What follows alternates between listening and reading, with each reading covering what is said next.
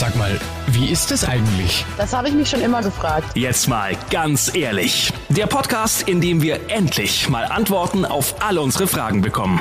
Und hier ist Martin Bruckmeier. Hi Servus, schön, dass ihr wieder nach dieser ewig langen Winterpause mit dabei seid. Verlieren wir auch gar keine Zeit, würde ich sagen. Legen wir los mit unserem heutigen Thema YouTube. Jeder von uns verwendet es täglich privat, aber für manch einen ist YouTube sein täglich Brot, sein Beruf. Wie das ist, wenn man mit YouTube Geld verdient und wie man überhaupt YouTuber wird. Darüber spreche ich heute mit einem Mann, der es wissen muss. Tobi aus Schwabmünchen. Er ist YouTuber. Hi Tobi. Grüß dich, einen wunderschönen guten Tag. Tobi, ähm, YouTube habe ich schon gesagt, nutzt jeder, du beruflich. Ähm, nimm uns doch mal kurz mit, damit wir einen groben Überblick haben. Was machst du auf YouTube? Und wie findet okay. man dich da?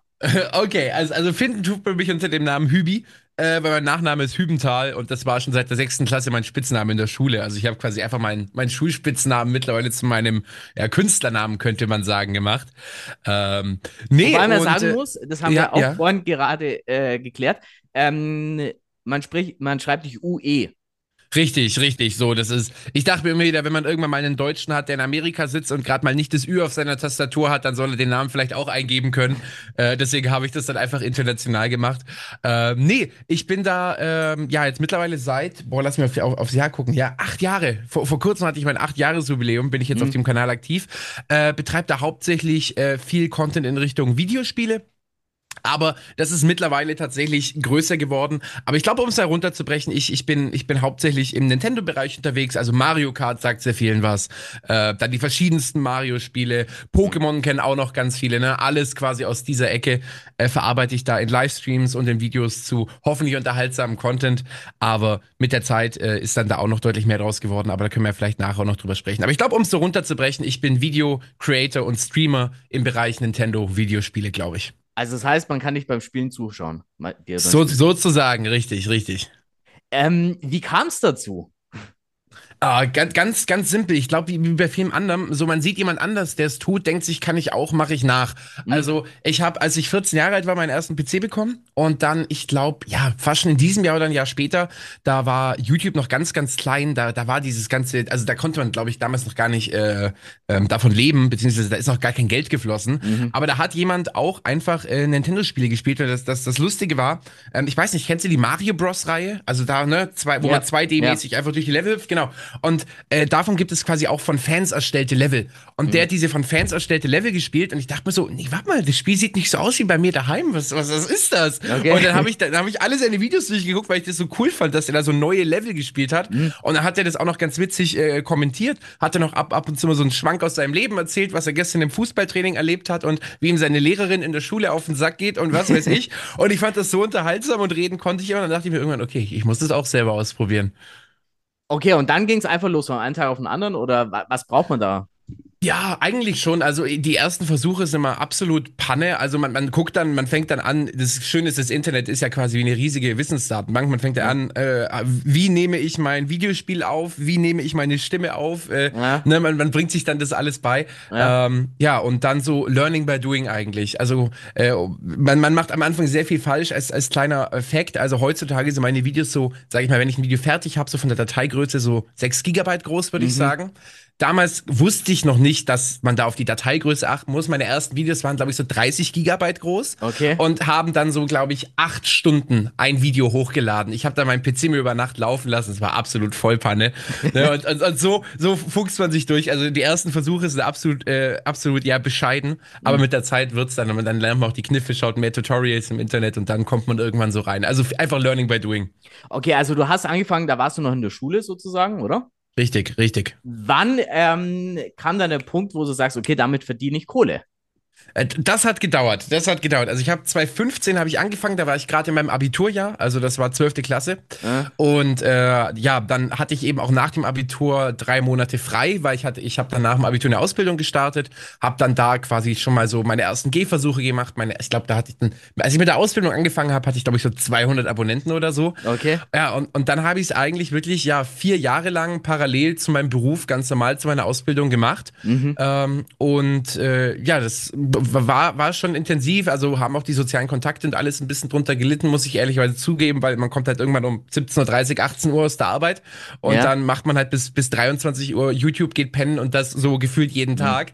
Zwischendrin auch ein bisschen mit Freunden treffen und Handball. Nee, aber der Punkt, wo ich dann davon leben konnte, um auf deine Frage zu, äh, zu kommen, war 2019 im Oktober. Da war ich dann mit der Ausbildung schon fertig, habe dann noch eineinhalb Jahre in meiner Firma gearbeitet. Mhm. Ähm, aber das ist dann natürlich über die Zeit gewachsen. Und als ich dann das erste Mal gesehen habe, okay, das, was ich auf YouTube verdiene, nähert sich jetzt dem an, was ich in meinem Job verdiene. Da war ich dann mhm. so, okay, je, jetzt oder nie. Okay, jetzt, ähm, welche Ausbildung oder äh, welchen Beruf hast du gelernt? Äh, Fachinformatiker, also ganz normal Programmierer, Fachinformatiker, Anwendungsentwicklung, okay. war dann IT-Consultant, also da ist man noch viel zum Kunden gefahren, Aha. hat ihm Software installiert, Projekte mit ihm umgesetzt und äh, dann war ich tatsächlich auch, mein, meine Firma wusste, dass ich YouTube mache, weil in dem Moment, wo man ja auch Geld damit verdient, auch wenn es nur wenig ist, muss man sich ja vom Arbeitgeber absegnen lassen. Genau, ja.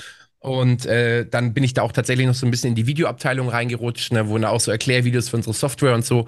Aber das war dann, glaube ich, nur noch, ja, ich glaube, ein halbes Jahr maximal, weil ich da dann auch schon gesagt habe, so, ich verlasse jetzt leider die Firma. Auch wenn ich die Firma sehr gemocht habe, muss ich sagen. Äh, jetzt ist natürlich die spannende Frage immer, was sagen deine oder was haben deine Eltern dazu gesagt? Das ist ja eine sichere Bank, äh, der Fachinformatiker, sage ich jetzt mal. Und ähm, da YouTuber, ähm, ist, ist nicht, der, der normale Weg. äh, nein, tatsächlich nicht. Also da muss ich sagen, habe ich ein Riesenglück mit meinen Eltern, ähm, weil mein Vater ist selber selbstständig, jetzt nicht in der Influencer-Branche, sondern er, er ist so im, im Medien-, Werbung-, Printbereich unterwegs, also äh, ne, viele Kataloge, Webseiten, mhm. alles drum und dran. Das heißt, für den war Selbstständigkeit nichts Neues und die haben auch schon immer gesehen, dass ich das liebe, was ich da tue. Okay. Ähm, Gerade auch bei so Sachen wie, als dann mal so der erste Fanbrief nach Hause kam, so nach dem Motto, hey, ich finde deine Videos cool und so, meine Eltern das dann gesehen haben, die gemerkt haben, okay, da draußen sind wirklich Menschen, die das berührt, mhm. die, die damit das anfangen können. Da war dann schon sehr schnell die Akzeptanz da. Äh, mein Dad hat sofort gesagt, mach's, also der war total begeistert, so, okay. der, der findet es super, wenn Leute sich so selber ausleben. Meine Mom war erstmal so, hm, bist du dir sicher? Aber mhm. Eigentlich nach, nach einer Viertelstunde, so hat sie dann auch gesagt, ja, eigentlich ist es die absolut richtige Entscheidung. Also ich habe da gar keinen Gegenwind bekommen. Was steht da so im Fanbrief drinnen, Interesse halber? Oh, ganz, ganz, ganz unterschiedlich. Also ich, ich habe tatsächlich eine Zuschauerschaft, das zeige ich immer so von äh, acht Jahre bis 40 Jahre, würde ich sagen. Okay. Also meine älteste Zuschauerin ist sogar 64. Okay. Ähm, also ich, ich mit meinem Content würde ich sagen, decke ich wirklich eine große Bandbreite ab. Also wirklich vom, vom ganz kleinen Kind bis zum ja. Erwachsenen. Jeder findet irgendwo was. Ähm, damals war es, glaube ich, tatsächlich, äh, das war, da hat jemand ein Pokémon noch nachgezeichnet, weil ich damals ein Pokémon-Projekt am Laufen ja. hatte. Und meistens, also ich sag mal so, was man halt häufig liest, was mich auch, was mich auch freut, ist halt viel so, ähm, dass wenn die Leute halt aus der Schule oder aus der Arbeit kommen, dass sie dann was, was gucken können, was sie sozusagen während den Hausaufgaben machen können oder was man zum Abendessen schauen mhm. kann. Also ganz viel kriege ich so Nachrichten, hey, ich liebe es einfach, deine Videos während Mittag, Abendessen zu schauen.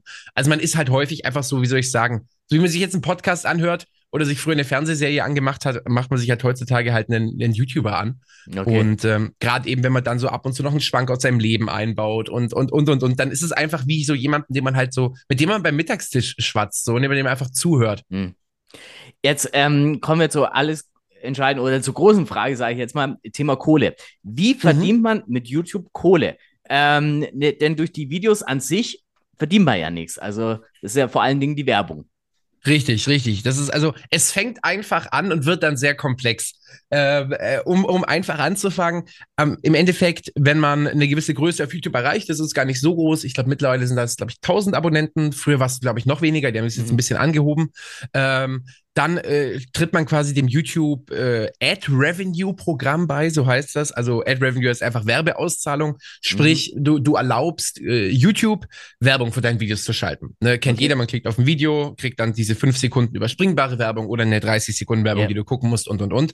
Und anhand dieser Werbung wirst du beteiligt. Aktuell ist da, glaube ich, die Auszahlung circa ja, je nachdem, je nachdem, welchen Content man macht, YouTube differenziert da viel, zwei Euro pro tausend Klicks die man sozusagen damit macht. Aber wie gesagt, äh, wenn man zum Beispiel gerade ein sehr brandaktuelles Videospiel spielt, da wollen die Werbebetreibenden viel Geld zahlen, da kriegt man noch mal drei bis vier Euro pro tausend okay. Klicks. Wenn man aber eher im Comedy-Bereich unterwegs ist, der ist leider von, leider muss ich sagen, von YouTube gerade nicht so gefördert, da ist es dann vielleicht nur ein Euro pro tausend Klicks oder 80 Cent. Mhm. Na, aber das ist erstmal so die, sage ich mal, das versteht noch jeder, dass man okay, da Geld ja. verdient. Wo es dann Genau. Was auch noch dann jeder versteht, sind dann irgendwann die Werbepartnerschaften. Das kennt ja jeder, ne? Der typische Influencer, der jedes Produkt in die Kamera hält, mhm. ist ja leider sehr verpönt. äh, sehe ich tatsächlich meistens auch so. Also ich nehme so gut wie gar keine Partnerschaften an. Wenn, dann muss das Produkt schon wirklich vorher auf meinem Kanal irgendwie zu sehen gewesen sein. Mhm. Also irgendein Getränk, was ich immer trinke oder ein Videospiel, was die schon immer mal gespielt haben. Die arbeiten mit mir zusammen.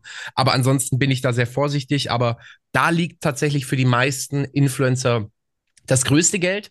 Also äh, hier reden wir wirklich von einem YouTuber mit einer Standardgröße. Ich will ja hier auch die Zahlen liefern, weil ansonsten immer so dr drumherum ja. gedruckst wird. Also ich sag mal, bei einem YouTuber meiner Größe, wir sprechen jetzt von so circa 30 bis 40.000 Klicks pro Video, äh, reden wir hier von, ja, schon, wenn es gut läuft, äh, 2.000 bis 3.000 Euro für eine kleine 60-Sekunden-Integration, was jetzt ja wirklich nicht so viel ist. Also ja. die meisten können sich von YouTube selbstständig machen, weil sie eben viele Partnerschaften eingehen. Mhm. Wie gesagt, ist nicht so mein Fall, weil ich habe das Gefühl, in dem Moment, wo du zu viele Partnerschaften eingehst, verlierst du so ein bisschen deine Authentizität. Mhm. Jetzt nicht so, dass du deinen Arsch verkaufst, also nicht so mit, ja, der macht ja eh mit jedem was, aber du weißt einfach, okay, seine Meinung ist einfach nicht mehr so viel wert. So, er hat mir vor einem äh, halben Jahr äh, diesen Internetanbieter empfohlen, jetzt ein halbes Jahr später empfiehlt er mir diesen Internetanbieter. Mhm. Okay, mhm. der ist davon nicht überzeugt, der macht das nur für die Kohle. Ist nichts mhm. Schlimmes, also äh, das machen auch viele meiner Freunde. Also da, ich, ich will da jetzt gar niemandem irgendwie jetzt an den Karren fahren. Bloß ich habe, mir persönlich ist, mein, ist meine Authentizität sehr wichtig. Und wenn ich ein Statement setze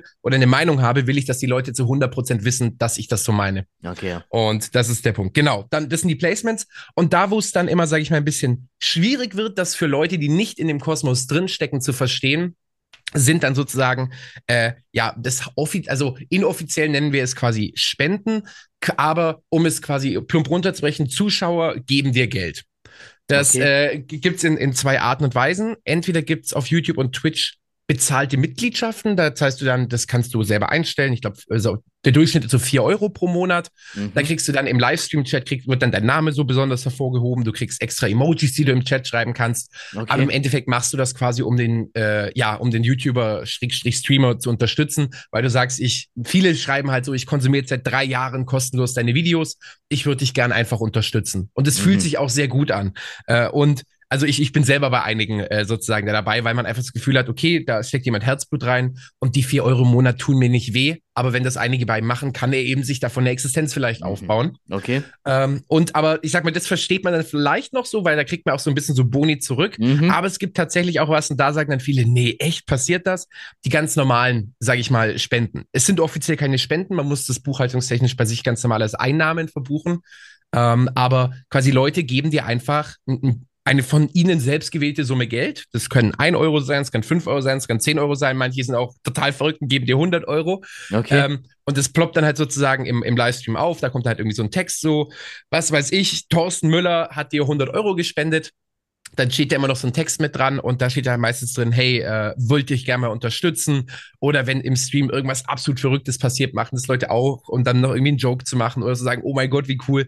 Ähm, da sagen dann Leute immer, warum, warum werfen da Leute, die einfach Geld in den Rachen quasi Ja, genau, wollte so. ich schon sagen, ja. Genau, das ist immer, das ist immer schwer zu erklären, aber das ist, das ist so eine Sache, die muss man ein einziges Mal selber gemacht haben und dann versteht man es, weil, wie gesagt, man, man verfolgt diese Leute, man mhm. hat jetzt zwar keine echte menschliche Beziehung zu denen, aber du weißt, wie sie ticken, was sie in ihrem Privatleben machen. Es ist so eine, ja, so eine Art virtuelle Freundschaft, aber jetzt nicht so abgespaced, so nach dem Motto, das ist mein virtueller Freund und man, mhm. man, man, sag ich mal, verliert sich da, das ist auch, äh, da muss man auch aufpassen, aber du, du kennst halt diese Person. Und ähm, dann, dann sage ich mal, hast du mal, was weiß ich, Weihnachtsgeld bekommen im Dezember, hast mal vom Chef 300 Euro bekommen, denkst du so, okay, ich gucke den jetzt so lang und der steckt teilweise in die Projekte, die mir so viel äh, bedeuten, wenn ich sie als Video als Konsument schaue, der steckt da so viel Arbeit rein.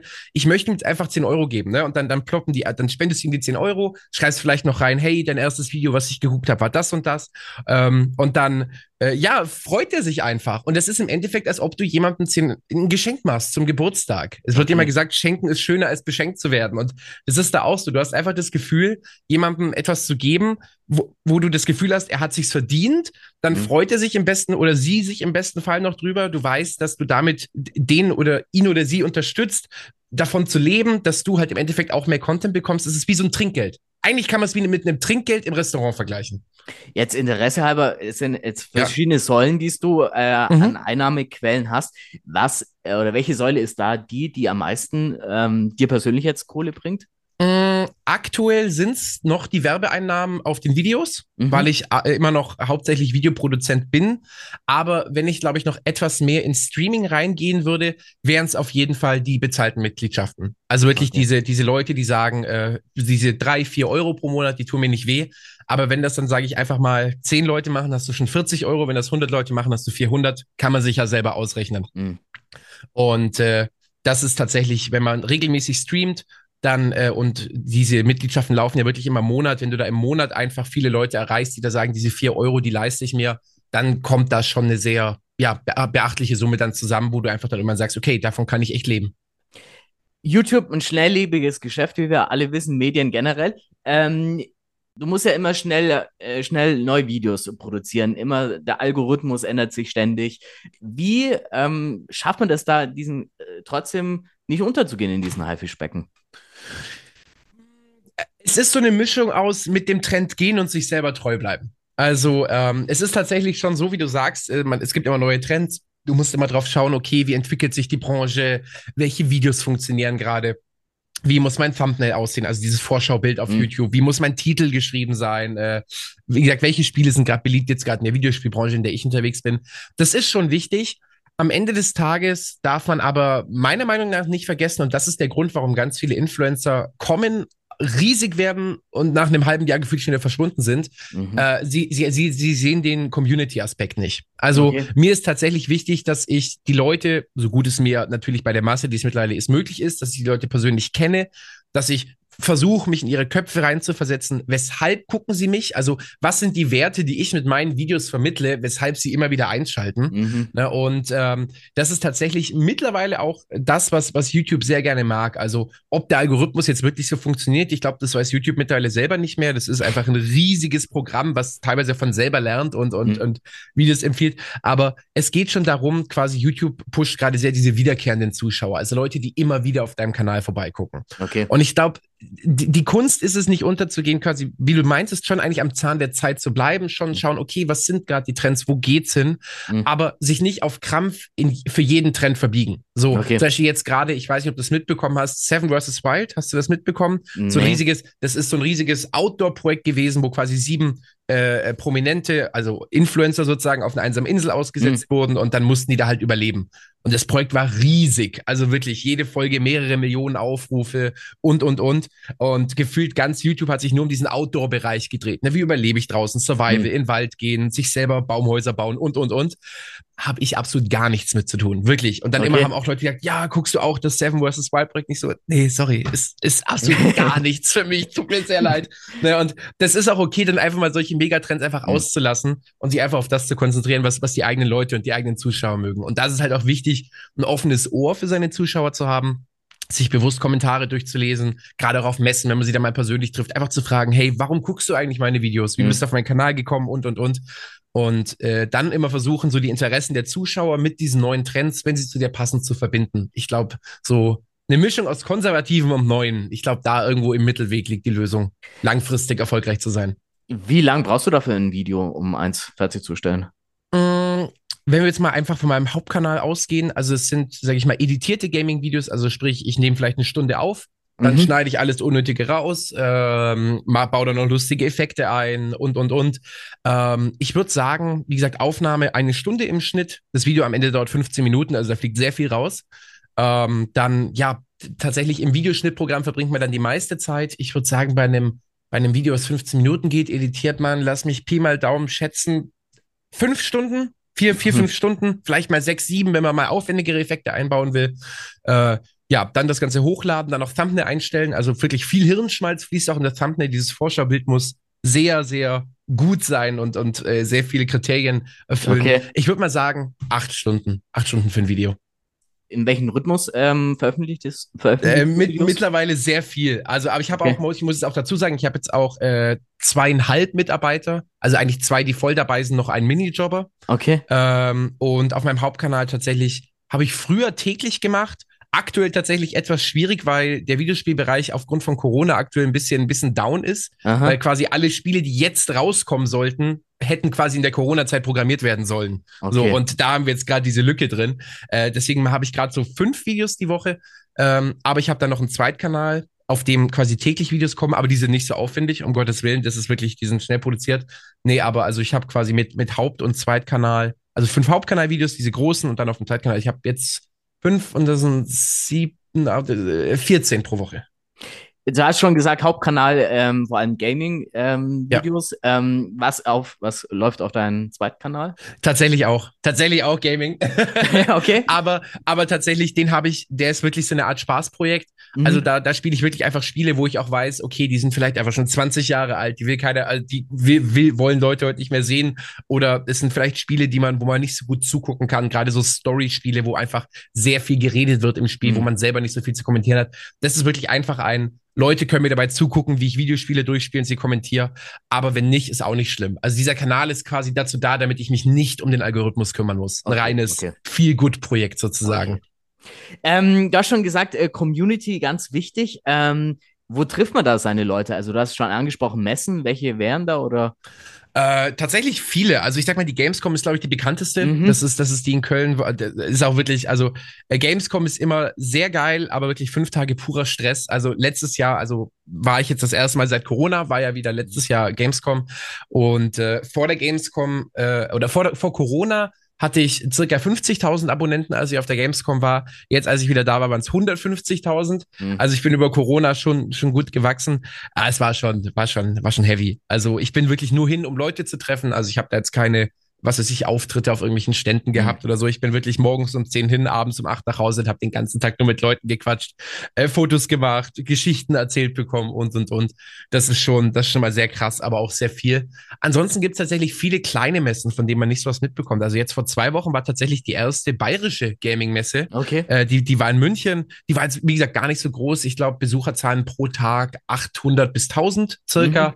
Ähm, da, da trifft man halt einfach mal am Tag so 20, 30, 40 Leute, die dich vielleicht zufälligerweise kennen. Ist aber auch sehr schön, weil du da mit jedem einfach mal 10, 20 Minuten schnacken kannst mhm. und, und mit dem so ein bisschen quatscht. Ansonsten äh, tatsächlich, ich, ich weiß nicht, ob die Frage noch kommt, aber ich werde auf der Straße nicht so häufig erkannt. Ja, das wollte ich noch. Halt, ja. also ich muss auch ehrlich sagen, ich, ich meine, ich komme aus Stadt München, das ist eine Kleinstadt, hier ist jetzt eh nicht so viel los. Ja. Ähm, klar, ab und zu, ich sag mal, was weiß ich, ein, zweimal pro Monat passiert schon, wenn ich da mal irgendwo in, der, in, in, in Augsburg unterwegs bin oder vielleicht mal in München, dann, ja. dann passiert das schon, aber ähm, ich, ich bin jetzt noch kein äh, Straßenpromi, der, der irgendwie nicht mehr rausgehen kann und einkaufen gehen kann. Aber für die, die dich kennen, für die bist du schon so ein kleiner Star, muss man ja schon sagen, oder? M muss, kann, also ich, ich bezeichne mich selber ungern als Star, aber ja, wahrscheinlich, wahrscheinlich schon, ja. Okay. ähm, du ähm, machst es ja aber auch, ähm, muss man sagen, was Karitatives gibt es ja trotzdem bei dir. Du mhm. ähm, machst ja jedes Jahr eine Aktion, die ich gelesen habe. Richtig, richtig. Das ist, äh, das siebte Mal habe ich es jetzt dieses Jahr gemacht. Also ich mache es eigentlich immer so zwischen, ich sag mal, eigentlich versuche ich es immer zwischen Weihnachten und Silvester zu machen. Mhm. Aber wenn Weihnachten und Silvester sind die letztes Jahr, also 22 beide auf einen Samstag gefallen, ähm, da war es dann schwer, einen Termin zu finden, ne? weil ich mache quasi meinen 24-Stunden-Livestream. Okay. Ähm, den habe ich quasi Hübi Charity genannt. Das war einfach wirklich ein absolut unkreativer Name. Ich nehme meinen Namen und pack Charity dahinter. Aber der Name hat sich mittlerweile etabliert.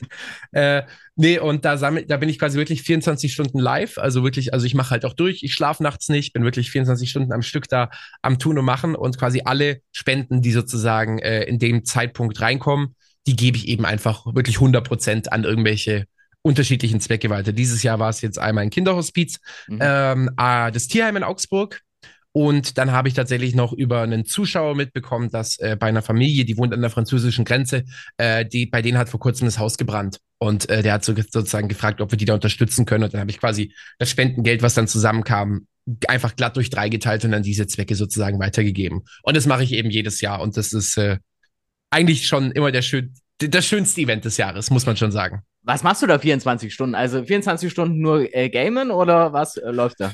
Hauptsächlich, aber äh, nicht nur. Also ich sag mal, äh, 50 Prozent sind auf jeden Fall zocken, ohne Frage. Dann ist es aber tatsächlich auch so, dass zum Beispiel dadurch, dass es mittlerweile auch so ein Event ist, viele Zuschauer teilweise auch einfach Videos sozusagen für dieses Event produzieren, dass ich dann quasi im Stream gemeinsam anschaue. Mhm. Äh, das macht immer sehr viel Spaß. Dann mein mein Dad kommt tatsächlich auch immer vorbei. So, das ist mittlerweile irgendwie auch so eine Tradition geworden, dass mein Dad dann immer in der Früh sozusagen okay. nach, so am, am nächsten Morgen bringt er immer Frühstück vom Bäcker ja. mit und dann ist immer eine halbe Stunde, Stunde mit meinem Dad. Entweder spielen wir oder quatschen einfach nur. Ähm, Oder ja, dann, dann macht man halt auch mal so, ist es zwar auch im Videospiel, ne, aber sowas wie Just Dance, ne, dann tanzt man mal eine Stunde. Also in, in diesen 24 Stunden mache ich mich wirklich so komplett zum Affen, wenn es nötig ist. Einfach nur quasi, weil es für einen guten Zweck ist und ja. weil es wirklich eine, eine Mega-Stimmung ist.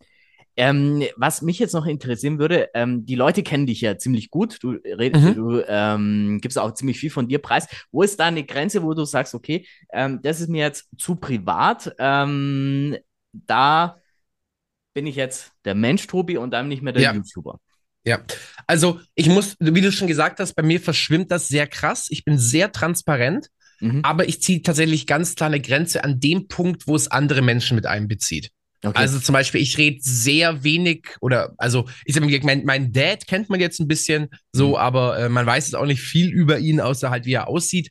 Ähm, meine Mom und mein Bruder sind quasi noch nie aufgetreten oder auch wenn ich mit Freunden unterwegs bin, sage ich halt immer nur, ja, mit einem Freund oder, oder mhm. irgendwie sowas. Also, sobald andere Menschen irgendwie mit reinbezogen, einbezogen werden, bin ich schon immer sehr vorsichtig, was ich sage. Wenn es wirklich nur darum geht, wie ich die Welt sehe oder wie ich meinen Tag verbracht habe, bin ich extrem transparent, weil da muss ich auch tatsächlich sagen, dass, ähm, ja, ist so ein bisschen, wie nennt man das? Ich, dadurch sorge ich selber dafür, dass ich irgendwie nichts Blödes tue. Weil ich denke mir immer so, ich, ich will ja irgendwie auch was zu erzählen haben. So, mhm. es ist ja auch wichtig, gerade wenn man so viele Videos macht und so viel im Live streamt, ist es ja auch wichtig, dass man irgendwas zu erzählen hat. Das heißt, da achtet man dann auch einfach so ein bisschen drauf, dass man irgendwie seinen Tag sinnvoll nutzt, dass man auch was erlebt, was man quatschen kann. Äh, aber da bin ich, bin ich sehr offen. Und äh, worüber ich sehr froh bin, weil du so gemeintest, meintest so, wo quasi ist so der Mensch Tobi, wo ist der ja. YouTuber Hübi, ähm, gibt's eigentlich keine Trennung bei mir. Also das schönste Lob, was ich auf den Messen immer bekomme, da freue ich mich jedes Mal drüber, wenn Leute sagen, boah, cool, du bist ja im echten Leben genauso, wie mhm. du online bist. Und das, das freut mich sehr, weil, wie ich vorhin schon erwähnte, diese Authentizität ist mir sehr, sehr wichtig. Jetzt, ähm, wenn angenommen YouTube auf einmal down wäre, mhm. Ähm, was würde ich tun? Was würdest du da machen? uh, du, äh, ich sag mal, die, die, die einfachste Lösung wäre, ja, ich suche mal dir einen Programmiererjob. Ich bin aber ehrlich, ich habe keinen Bock mehr drauf. Also das ist so dieses, die, den ganzen Tag nur im Büro sitzen und so, das wäre nichts mehr für mich. Mhm. Ähm, ja, also äh, klar, müß, müsste man sich umgucken. Ich denke aber schon, dass es irgendein Job wäre, den ich mir suchen würde, der irgendwas mit Menschen zu tun hat. Also dieses eine wichtige Rolle im Leben anderer Menschen zu spielen, Menschen hoffentlich am Tag mal so ein Lächeln aufs Gesicht mhm. zu zaubern, das ist schon was, was, was ich sehr fühlen würde. Tatsächlich der Weg ins Radio wäre für mich definitiv eine Option, äh, fände ich sehr cool. Ähm, da wird mir immer wieder gesagt, dass, dass ich das machen könnte. Sportmoderation finde ich sehr cool. Mhm. Äh, wir hatten mal während Corona durfte niemand in die Handballhalle, also ich bin auch sehr im Handballverein aktiv. Äh, und dann haben wir die Spiele da eben auch gestreamt, das habe ich übernommen und da habe ich auch sehr viel Lob quasi für meine Sportmoderation in Anführungszeichen okay. bekommen. Also ich denke schon, dass es mich irgendwie vor die Kamera treiben würde. Oder mhm. tatsächlich, worauf ich sehr Lust hätte, das klingt jetzt vielleicht ein bisschen verrückt, ich, ich wäre gern Kellner, muss ich zugeben. Kellner. Also und die verschiedenen Leute, verschiedene. Genau, die Leute so. Und aber halt so dieser, weil ich kenne es ja selber, wenn man essen geht, ist es total cool, wenn der Kellner mal einen Witz macht ja. oder kurz eine kleine Geschichte erzählt, ne? Und so. Und ich glaube, dadurch, dass ich jetzt acht Jahre jetzt hier schon so Entertainer bin, könnte ich das, glaube ich, könnte ich das, glaube ich, ganz gut, da irgendwie einfach so Menschen was Gutes tun. Letzte Frage, was würdest du Leuten, die jetzt ähm, zweifeln, ja, soll ich YouTuber werden, soll ich nicht YouTuber werden, wel welchen äh, Rat würdest du vom Profi sozusagen denen auf den Weg geben? Anfangen. Einfach, einfach anfangen. Also Sätze, die man immer hört, ist, die Influencer-Branche ist schon so groß, da äh, gibt es keinen Platz mehr. Schwachsinn, ähm, weil es hören immer Leute auf, es kommen neue Leute nach. Immer wenn irgendwelche jungen Leute mit, mit interessanten Ideen kommen, die Großen noch nicht machen, dann werden die auch schnell groß, weil die Leute wollen ja immer was Neues sehen. Mhm. Äh, also es ist immer Platz für Neue. Keine Angst haben, dass die Branche jetzt irgendwie zu groß ist. Und das Wichtige ist einfach anfangen. Also wie ich es auch vorhin schon erwähnte, die Leute fragen immer, was brauche ich für Kamera, was brauche ich für Mikrofon, bla. Learning by doing. Fang einfach an, deine ersten Videos oder Streams werden immer scheiße sein, immer. Du wirst immer nach einem Jahr zurückgucken und denken, ach du Kacke, was habe ich da gemacht? Aber ich glaube, es gibt kaum einen Beruf, der so sehr Learning by doing ist, wie, wie dieses Influencer sein oder, oder YouTuber sein. Mhm. Weil ähm, am Anfang weiß man auch noch gar nicht, was gefällt mir eigentlich. So, du fängst vielleicht mit Comedy-Videos an, wo du vor der Kamera irgendwelche Sachen machst und dann probierst du dich mal aus und machst mal ein ernsteres Video über ein Thema und du merkst, okay, dieses Recherchieren nach Themen und das Zusammentragen, das gefällt mir voll. Auf einmal wirst du wirst du ja so eher, gehst eher in den journalistischen Bereich und arbeitest Themen auf. Und es mhm. ist wichtig, sich auszuprobieren, sich nicht zu sehr zu verkopfen, nicht zu sehr professionell sein zu wollen, sondern einfach so ein bisschen im Herzen folgen und einfach sich immer wieder neu ausprobieren. So, nicht, nicht da jetzt irgendwie sich denken, ich muss da mega professionell sein. Gerade auf YouTube lebt es auch, dass die Leute sehen, es ist nicht professionell. Wenn Fehler passieren oder wenn du mal einen Schnittfehler drin hast oder dich verhaspelst oder keine Ahnung, mal total dumm Humor mach, hast, da, das ist okay. Deswegen guckt man YouTube und kein Fernsehen. Man will diese persönliche Note drin haben. Und ich glaube, das ist das Wichtigste, da nicht zu viel Angst davor zu haben. Hast du noch dein letztes Video? Äh, dein mein, erstes Video. Mein erstes, es ist immer noch online. Ich habe noch, noch nichts aus meiner, meiner, meiner Video, aus meiner äh, Videohistorie gelöscht. Weil ich denke mir, es gehört alles dazu. Es ist alles die Reise. Und ähm, wenn du es dir anschaust, äh, denkst du dir, oh mein Gott, was habe ich da nur für eine Scheiße gebaut? Oder? ja, ich habe den Vorteil, bevor ich den Kanal Hüvi hatte, habe ich noch ein, zwei andere gehabt, die ich okay. dann irgendwann gelöscht habe. So, mein erstes Video ist tatsächlich ganz okay. Also ich kommentiere ganz Panne, also noch so ganz zurückhaltend. Aber ich muss sagen, für ein erstes Video ist es, ist es ganz okay. Aber ich hatte, ich hatte Vorlauf. Okay. Tobi, dann sage ich dir vielen Dank für das nette Gespräch. Wir haben viel über die YouTube-Welt kennengelernt und alles Gute dir. Dankeschön. Und bei euch sage ich wie immer vielen Dank fürs Zuhören. Bis zur nächsten Folge. Jetzt mal ganz ehrlich. Der Podcast, in dem wir endlich mal Antworten auf alle unsere Fragen bekommen.